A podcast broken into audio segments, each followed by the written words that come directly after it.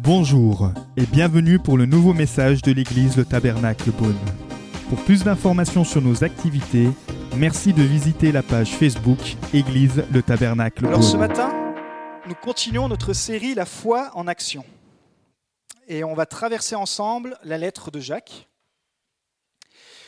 Euh, C'est une lettre, on a vu, qui est adressée à des juifs chrétiens qui sont dispersés, qui sont à l'étranger. Et en fait, elle ressemble plutôt à un livre de proverbes chrétiens parce qu'elle traite beaucoup de sujets pratiques de la vie chrétienne. Elle a été écrite à peu près 30 ans après euh, 30 ans de ministère par euh, euh, l'apôtre Jacques, qui était le demi-frère de Jésus et qui est devenu le pasteur principal de l'église de Jérusalem. Donc la semaine dernière, on a vu qu'il faut se réjouir des épreuves. Pourquoi? Parce qu'elles nous permettent de ressembler à Jésus. Notre foi doit être éprouvée afin d'être approuvée. Alors elle devient précieuse comme de l'or. Et puis pour cela, il faut chercher Dieu, son intimité, pour, trouver sa sagesse. Et ce matin, le titre de mon message est Comment vaincre la tentation? Alors on va lire la suite, Jacques chapitre 1, versets 12 à 18. Les textes s'affichent, et sinon vous pouvez les suivre aussi dans votre Bible. Si vous n'avez pas de Bible, on en donne gratuitement. Donc n'hésitez pas à venir nous voir ou à demander à l'équipe d'accueil euh, une Bible. Heureux l'homme qui tient bon face à la tentation, car après avoir fait ses preuves, il recevra la couronne de la vie que le Seigneur a promise à ceux qu'il aime.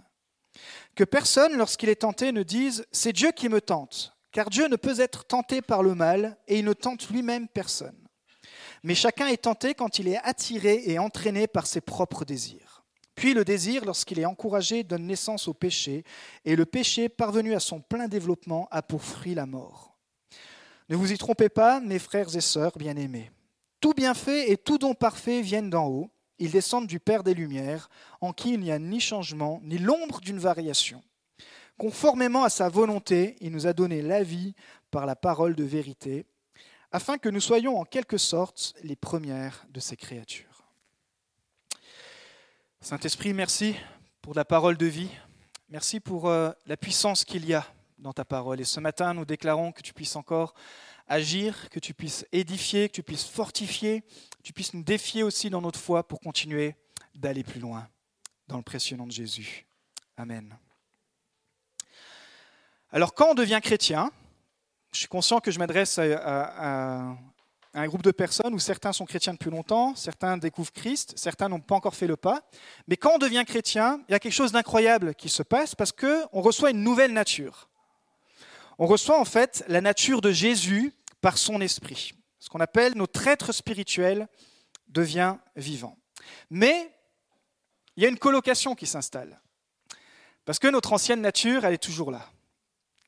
Moi, si vous rencontrez quelques, jeunes, ils vont vous dire, Ben, je connais bien Davidé. Pourquoi? Ben, Parce que j'étais en coloc avec lui. Et parfois, dans la colocation, il y a des compromis à faire. Parce que chacun a son caractère, chacun a ses habitudes. Certains travaillent tard la nuit, d'autres se réveillent le matin. euh, Certains sont plutôt fêtards, d'autres moins. Il y a des compromis à faire et il y a, euh, il y a des choses à céder et d'autres non. Mais dans notre vie chrétienne, c'est un petit peu le même parallèle. On est, quand on devient chrétien, il y a une colocation qui s'installe.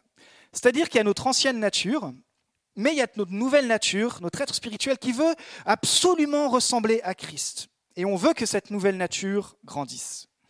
On veut que les, choses pardon, anciennes disparaissent. C'est ce que la parole dit d'ailleurs. Toutes choses anciennes sont anciennes. Et maintenant, toutes choses sont devenues nouvelles. Mais parfois, dans notre vie chrétienne, on se dit waouh, est-ce que vraiment les choses anciennes sont anciennes? Est-ce que vraiment toutes choses sont devenues nouvelles? Alors, vous voulez savoir laquelle des deux natures va grandir le plus dans votre vie? Dans ma vie, dans la vie d'un chrétien Laquelle des deux natures, entre la nature spirituelle et la nature naturelle, va grandir plus que l'autre? En fait, c'est tout simple.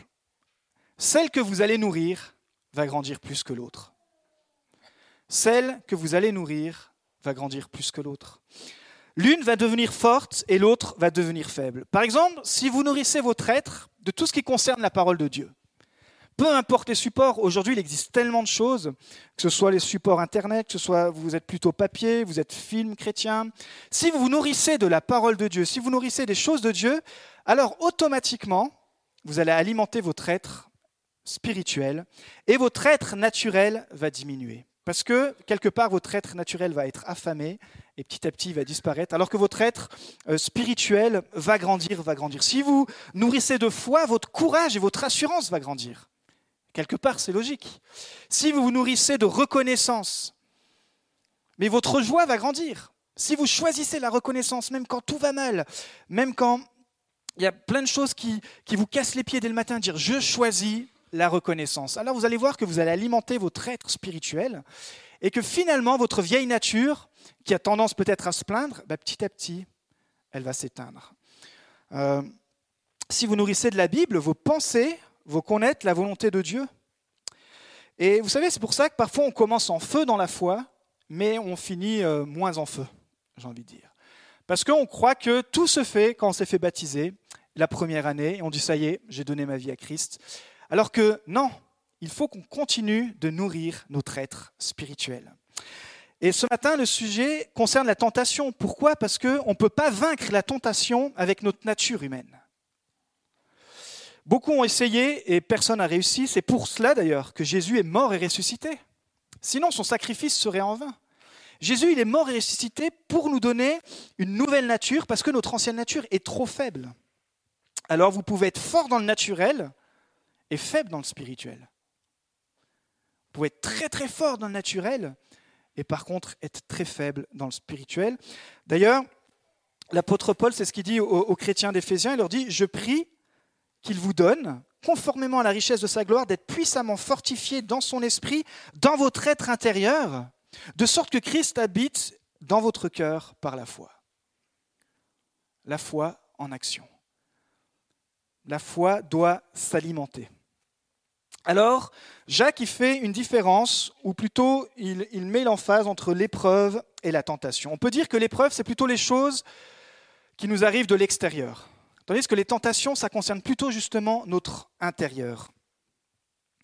La tentation est l'occasion d'accomplir une bonne chose, mais par un mauvais moyen, en désaccord avec la volonté de Dieu. Par exemple, c'est une bonne chose de vouloir réussir un examen si vous passez des examens. C'est une bonne chose de vouloir prétendre à un nouveau poste. C'est une bonne chose de, vouloir réussir dans la vie. Mais si par exemple pour réussir un examen, je me mets à tricher pour y arriver, le moyen n'est pas selon la volonté de Dieu. Et peut-être même que ton entourage veut dire, mais si, écoute, c'est pas grave, c'est juste une petite tricherie. Mais si je m'aligne à la volonté de Dieu, je dis, ben non, je peux pas. C'est souvent durant les épreuves que nous sommes plus vulnérables aux tentations.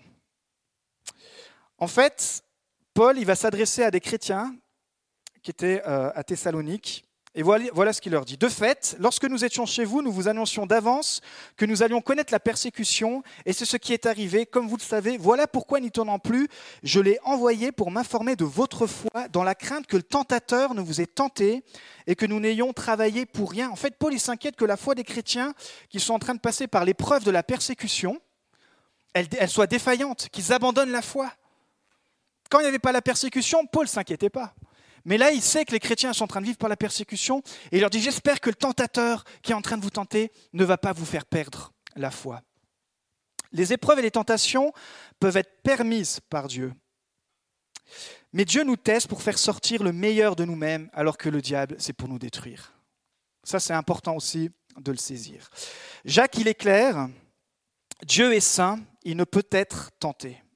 Dieu est amour et il ne tente personne dans le désir de le faire pécher. C'est là où il faut comprendre la nuance. C'est-à-dire que le diable va nous tenter parce qu'il veut qu'on pêche, alors que Dieu va nous éprouver afin de nous approuver pour que notre foi puisse ressortir comme quelque chose de précieux, comme de l'or. Dieu ne veut pas que nous cédions à la tentation, mais il ne veut pas non plus nous éviter d'être tentés. Parce que c'est encore une fois un moyen de nous faire grandir. Le, diable nous tente pour nous détruire. Dieu ne nous tente pas pour nous faire pécher. Il veut que notre vie spirituelle puisse grandir alors que le diable, il veut ruiner notre vie spirituelle. Pourquoi? Parce qu'il veut que, il ne veut pas que vous accomplissiez la volonté de Dieu, la vision de Dieu pour votre vie. Vous savez, je rencontre tellement de chrétiens qui ont plein de rêves pour Dieu. Mais ils n'arrivent pas à régler ce problème de tentation. Et du coup, il reste qu'à un certain niveau où ils n'arrivent pas à accomplir pleinement la vision de Dieu pour leur vie. Alors, Jacques nous dit, il faut comprendre en fait la source de la tentation. D'où vient la tentation? Essayez de répondre dans votre tête, faire le tour les fois où vous êtes tenté. Euh, on a le droit d'être tenté. Hein. Moi, je suis tout le temps tenté. Ce qui est péché, c'est de succomber à la tentation. D'où vient la source de la tentation? Jacques, il est vraiment clair. Il dit que Dieu, en tout cas, ce n'est pas la source de la tentation. Alors tout le monde va dire, c'est le diable. Satan est la source de la tentation. Non. Si on veut être clair, Satan est le tentateur. Mais il n'est pas la source de la tentation. Jacques, il dit en fait, nous sommes la source de la tentation. Nos désirs, nos désirs en sont la source. Dis à ton voisin, c'est une bonne nouvelle ce matin.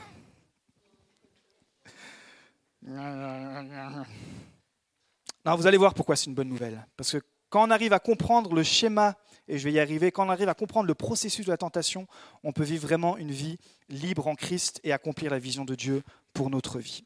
Alors, en fait, Satan, il exploite nos moments de faiblesse afin de nous, de nous tenter, parce qu'il veut nous solliciter à pécher. Dieu nous éprouve pour faire découler de nous la patience du fruit pour que ça devienne de l'or. Satan, lui, il nous teste, il nous tente, il nous éprouve pour nous solliciter à pécher et nous détruire. Vous avez compris les parallèles?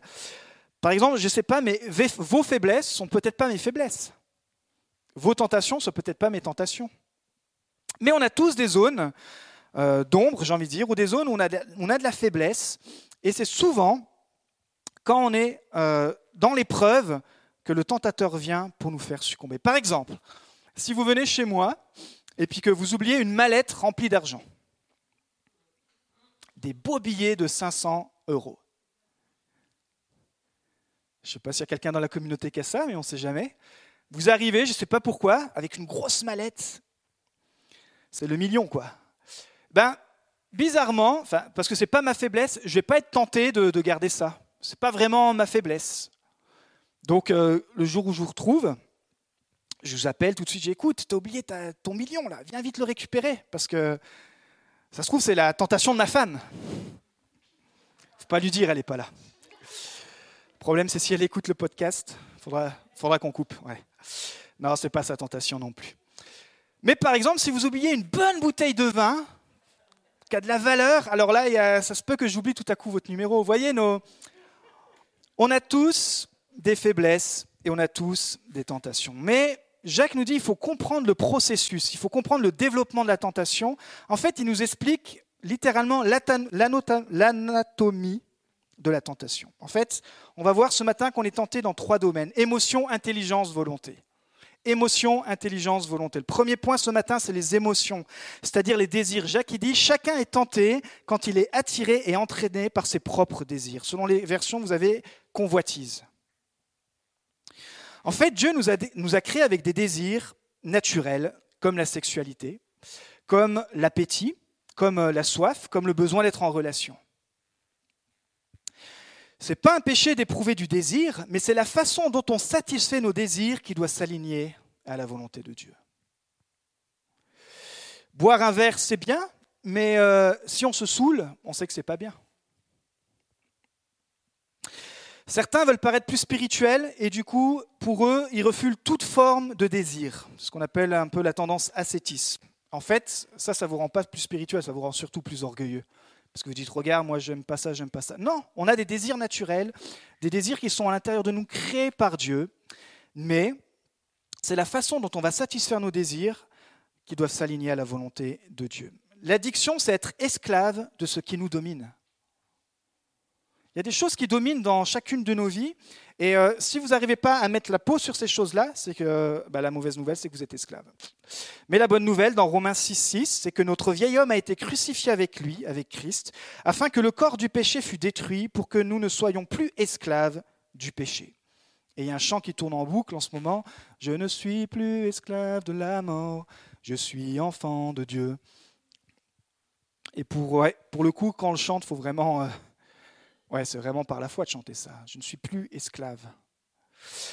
Donc le premier point, c'est ça, c'est la tentation sur nos émotions, nos désirs. Puis le deuxième point, c'est l'intelligence, ou on peut dire la tromperie, la tromperie qui va venir séduire notre intelligence. Parce que Jacques il dit, chacun est tenté quand il est attiré et amorcé par sa propre convoitise dans Louis II. En fait, Jacques il utilise deux illustrations.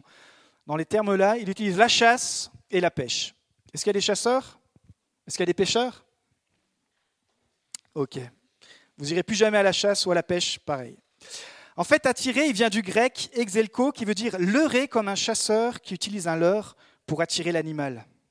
Et puis amorcer, ça vient du grec déléazo, qui veut dire attraper avec un appât comme un pêcheur. En fait, le chasseur, il utilise un leurre pour faire sortir la proie afin de l'attirer et puis de, de, la capturer. Et puis tandis que le pêcheur, lui, il utilise un appât sur l'hameçon pour tromper les poissons afin de les attraper. Jamais dans la forêt, l'animal va se dire ah bah tiens, ce matin, il y a un chasseur qui est sorti et il va nous attraper. Non, les animaux, ils sont en train de faire leur petite vie, ils ont leur petit culte, ils ont euh, leurs petites habitudes, et puis tout à coup, il y a un leurre qui passe, et ils vont partir, ils vont se faire attraper. Les poissons, c'est pareil, jamais ils se disent, oh bah tiens, ce petit verre sous l'eau, euh, ah là, il y a un pêcheur qui essaye de m'attraper. Non, ils sont attirés, et puis ils sont, capturés. Pourquoi Jacques est tellement pratique? Vous allez voir parce que la tentation commence toujours avec un leurre qui va exciter nos désirs naturels, puis on va mordre à l'hameçon et on va se faire capturer. Le danger est que l'appât nous empêche de voir les conséquences en fait. Au début, ça paraît tellement attirant, ça paraît tellement bon, et en fait, la tromperie, c'est ce qui va toucher notre intelligence parce que quand on va tomber dedans, on va dire mais, mais j'ai fait quelque chose qui est illogique là. Je ne sais pas si ça vous est déjà arrivé, je dis mais ah ouais là je suis tombé dans le panneau, où je me suis fait avoir là, mais oh mais c'est pas vrai quoi. Et en fait c'est ça, ça c'est la tromperie. C'est votre raisonnement qui a été trompé. Vous allez faire des choses illogiques. Par exemple, David dans la Bible, il a été tenté, il se baladait alors qu'il était censé être à la guerre.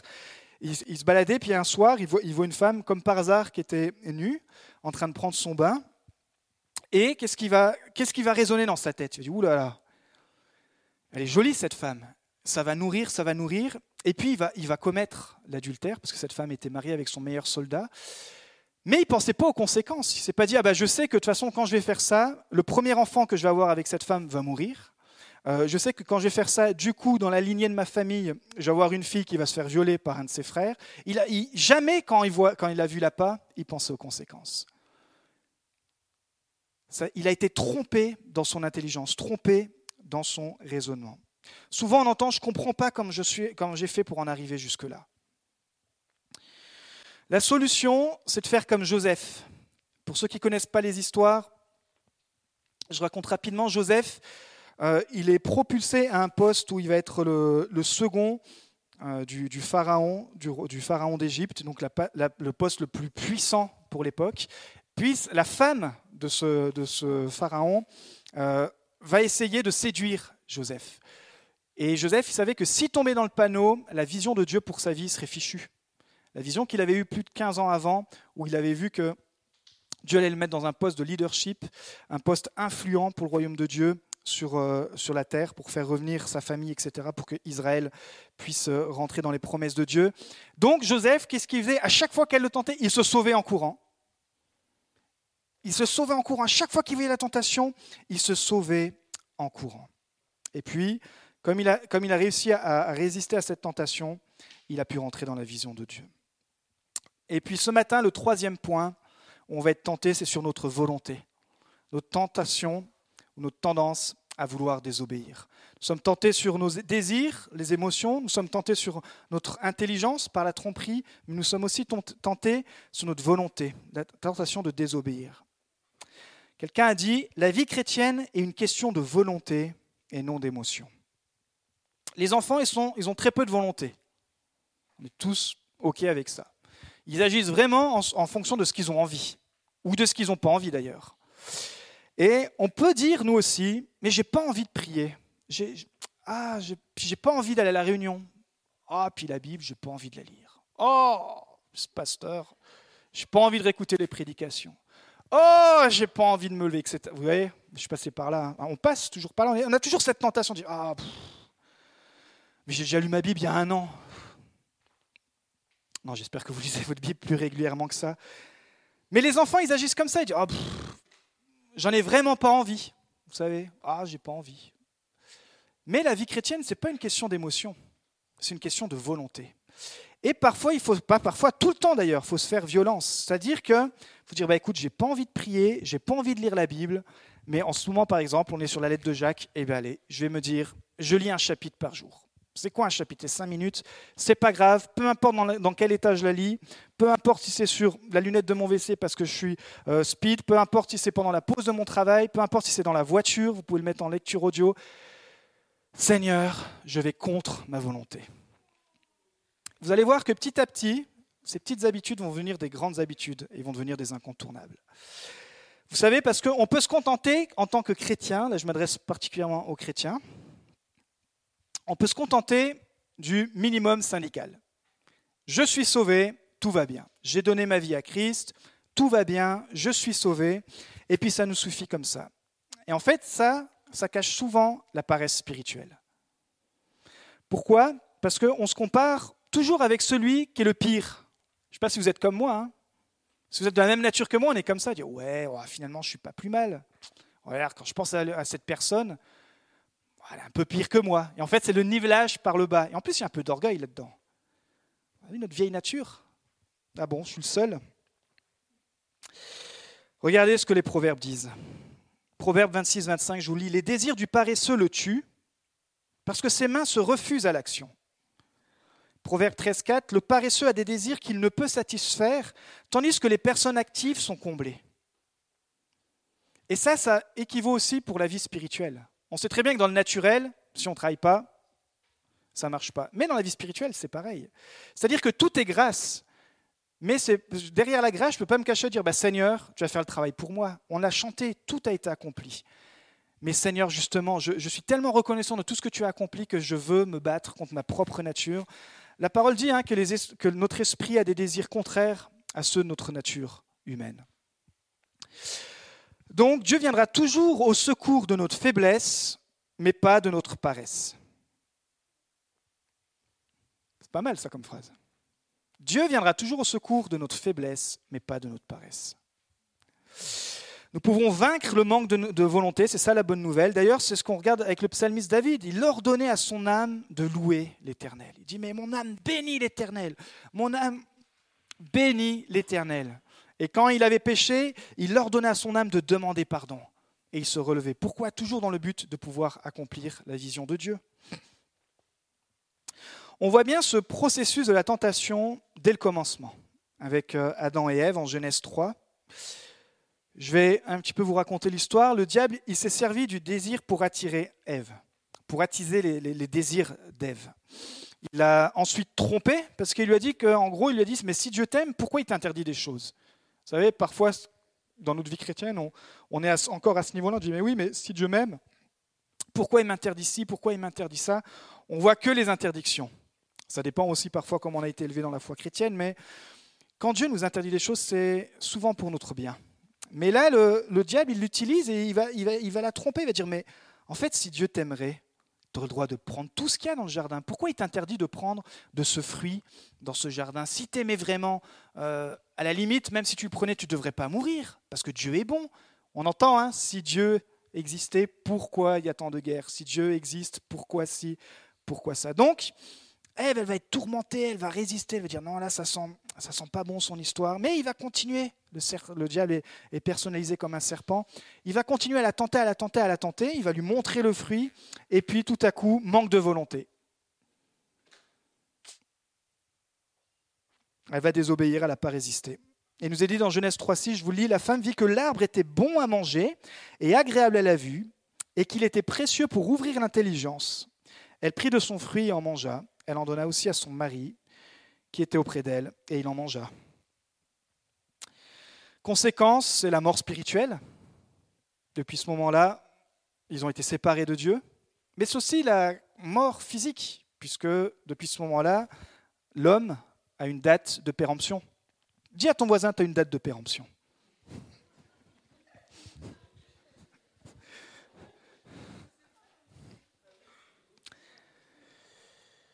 Le diable, en fait, dans cette histoire, il est content parce que Adam et Ève ont perdu de vue la vision de Dieu.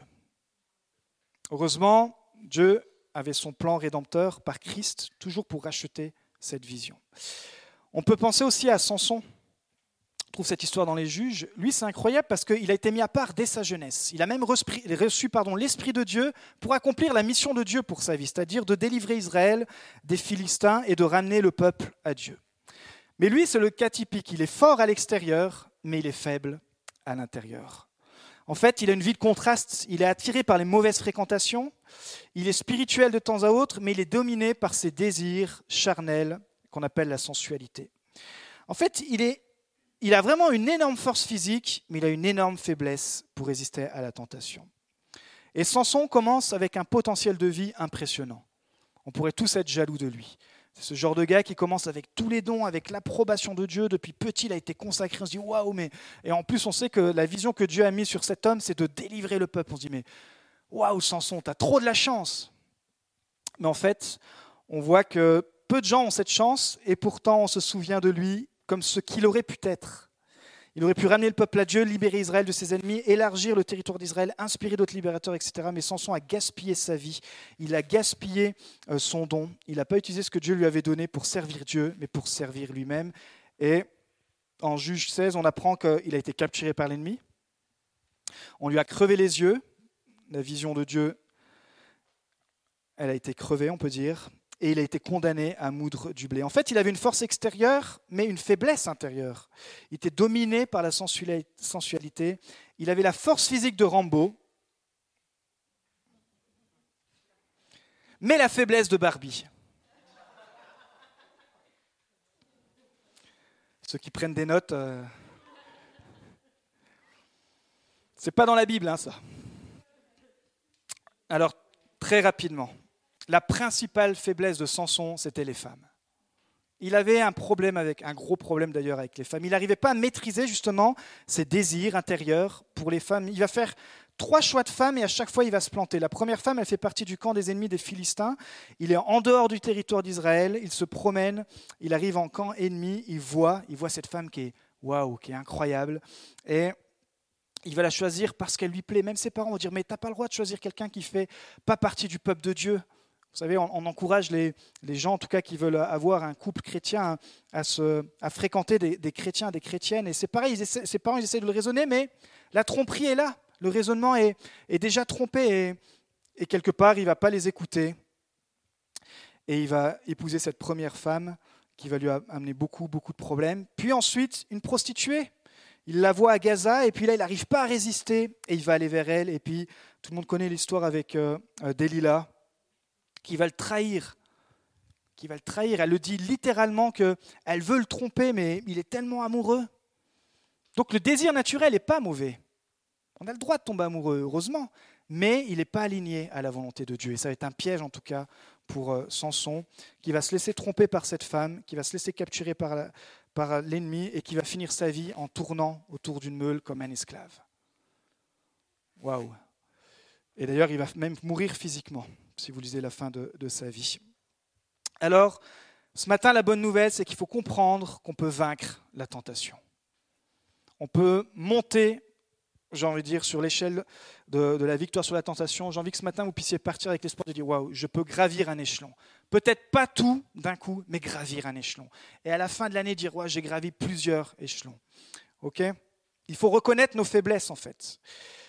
Je ne sais pas quelles sont encore une fois vos faiblesses. Parfois, c'est quand certains sont seuls. Vous êtes seul et vous avez du mal à gérer la solitude. Il y a toutes sortes de pensées, il y a des sortes de programmes à la télé qui passent. Euh, ça commence à traîner la nuit sur certaines choses et puis, ah, on tombe dans la tentation. Et on est dégoûté. D'autres, ça va être la solitude. Euh, quand ils sont seuls, euh, quand ils sont avec les gens, ça va, mais quand ils sont seuls, ils font des choses qu'ils ne devraient pas faire. Dire, ah, purée. Donc c'est à nous de nous connaître un peu en fait. Hein. D'autres c'est quand on, s'ennuie. Vous savez que l'ennui, euh, c'est pour ça qu'il dit que celui qui est actif, euh, notamment pour le service de Dieu, mais qui est actif en général, euh, il est moins soumis à la tentation, parce que quand on s'ennuie, c'est pareil, toutes sortes de pensées, etc. En fait, Jacques il nous dit qu'il faut réaliser la bonté de Dieu. Et quand on réalise la bonté de Dieu, même quand je suis seul, même quand je m'ennuie, même quand je vais mal ou j'apprends une mauvaise nouvelle, ça vous est jamais arrivé, vous êtes à fond avec le Seigneur, vous êtes dans la foi, et puis vous arrivez dans une atmosphère où tout le monde met en bas votre foi, et puis vous vous retrouvez là avec, euh, avec votre déception, avec cette mauvaise nouvelle, et puis là vous cédez à la tentation. Jacques nous dit, écoutez les gars, vous pouvez être tenté, mais il y a une solution de ne pas, de pas consommer la tentation. Tout bienfait et tout don parfait viennent d'en haut, ils descendent du Père des Lumières, en qui il n'y a ni changement ni l'ombre d'une variation. Parce qu'en fait, ce que le diable veut faire quand, on est éprouvé, c'est forcément, il veut nous mettre le doute, parce que déjà, on n'est pas en bonne forme. Et du coup, il veut nous mettre le doute sur le fait que même dans cette situation, on peut compter sur la bonté de Dieu, sur le don parfait de Dieu. Et c'est ça la grâce, c'est se dire, bah, Seigneur, c'est vrai que ça va pas, je ne sais pas comment j'en suis arrivé là, mais je veux compter que toi, tu es le donateur parfait, tu es le Père des Lumières, tu es ma source. Alors je crois que toi, tu vas me satisfaire dans mon ennui. Toi, tu vas me satisfaire dans ma solitude. Toi, tu vas me satisfaire dans ma dépression. Toi, tu vas me satisfaire euh, dans, dans, dans mes combats. Dieu veut te combler sans que tu aies besoin de céder à la tentation. Et ça, c'est vraiment une bonne nouvelle. Parce que moi, je l'ai vu dans ma vie, euh, ça nous libère complètement. Et ça libère le potentiel de Dieu. Et ça libère l'Église. Ça libère l'Église, mes amis. Si cette année on pouvait franchir un pas de plus ensemble là-dedans, de compter sur la grâce de Dieu, sur ce don parfait. Alors bien sûr, ça prend que pendant ces temps-là, il euh, faut, se rapprocher de Dieu, bien sûr. C'est pas, pas du bah, Seigneur, tu fais tout le travail. Non, je me ressource dans sa parole, etc. Alors nous pouvons vaincre en Jésus-Christ, Hébreu 4, 14. En effet, nous n'avons pas un grand prêtre incapable de compatir à nos faiblesses. Au contraire, il a été tenté en tout point comme nous, mais sans commettre de péché. Approchons-nous donc avec assurance du trône de la grâce, afin d'obtenir compassion et de trouver grâce pour être secouru au moment opportun. Imaginez-vous que Jésus, quand il voyait des filles, il était tenté. Jésus, quand il voyait de la nourriture alors qu'il jeûnait, bah, il était tenté. Jésus, quand il voyait des sommes d'argent et puis qu'il disait ça, ça pourrait tellement être utile. Bah, il était aussi tenté. Il est dit qu'il a été tenté comme nous. Pensez à vos tentations les pires. Bah, Jésus, il a été tenté pareil. Dites quoi Même ça? Même ce truc bizarre là? Ouais. C'est pour ça qu'il dit que il peut nous comprendre. Et c'est ça la bonne nouvelle ce matin. C'est que Christ, comme on l'a chanté, il a tout accompli, mais il a aussi été tenté comme nous. Imaginez-le, on le voit toujours bien sûr dans les évangiles, au meilleur de sa forme. Mais lui, quand il a été tenté, bien sûr, il n'a pas succombé à la tentation. Mais il comprend ta tentation. Et peut-être il y en a, vous êtes bloqué dans certaines tentations qui vous ralentissent, etc. J'aimerais te dire ce matin, et vous libérer, c'est que Dieu comprend ta situation et que Jésus comprend ta situation. C'est pour ça qu'il est mort. Alors arrête de te crucifier toi-même, arrête de te culpabiliser par toutes sortes de choses. Par contre, en Christ, tu peux trouver ta liberté. Jésus nous comprend parce qu'il a été tenté, par exemple, dans le désert et il a vaincu. Il nous rend victorieux. Je ne sais pas s'il y en a ici qui se rappellent de ce chant. Le Dieu de victoire habite en moi. Le Dieu de victoire habite en moi. Je marche non par la vue, mais par la foi. Le Dieu de victoire habite en moi. 3. 3 sur 25. Euh, mais à chaque fois que je chantais ce chant, quand j'étais pas bien, parce que je dis, mais franchement, le Dieu de victoire, est-ce qu'il habite en moi? Il peut habiter en nous suivant la place qu'on lui laisse, suivant la nourriture qu'on va lui donner, suivant l'espace qu'on va lui donner. Alors on regarde très rapidement pour conclure pourquoi Jésus peut nous comprendre Regardez quand il est tenté dans le désert. Euh, c'est son épreuve, il est dans, un moment de faiblesse, c'est pour ça que Satan il vient toujours là. 40 jours de jeûne, imaginez comme il a faim. Certainement il doit être seul, il est seul même. Peut-être il s'ennuie, 40 jours de jeûne, t'en peux plus. Euh, et puis forcément il a faim et il est très fatigué. Alors le diable il vient le tenter dans son moment de faiblesse, parce qu'il nous a dit qu'il a eu faim. Pas dit que Jésus avait la pleine patate, non, il avait la même nature que nous, il est dit, il eut faim. Ok, alors le diable y vient et il va le tenter sur quoi premièrement? Sur ses désirs. C'est naturel d'avoir faim quand vous jeûnez. C'est naturel simplement d'avoir faim. Alors le diable, il va venir, il va dire, mais Jésus, mais si tu es vraiment le Fils de Dieu, tu crois que le Père, il t'a amassé et il te laisse comme ça avoir faim? C'est, c'est pas normal. Écoute, fais un petit miracle, transforme ces pierres en pain et, tes désirs naturels vont être accomplis. La tentation, Jésus les là. Ouais, c'est vrai que c'est. Est-ce que Dieu m'aime? Est-ce que vous voyez comment ça peut arriver comment Parce qu'il vient sur ses désirs naturels. Et Jésus, il nous a dit que non. Il lui dit non. C'est un désir naturel, mais le moyen de l'accomplir n'est pas conforme à la volonté de Dieu.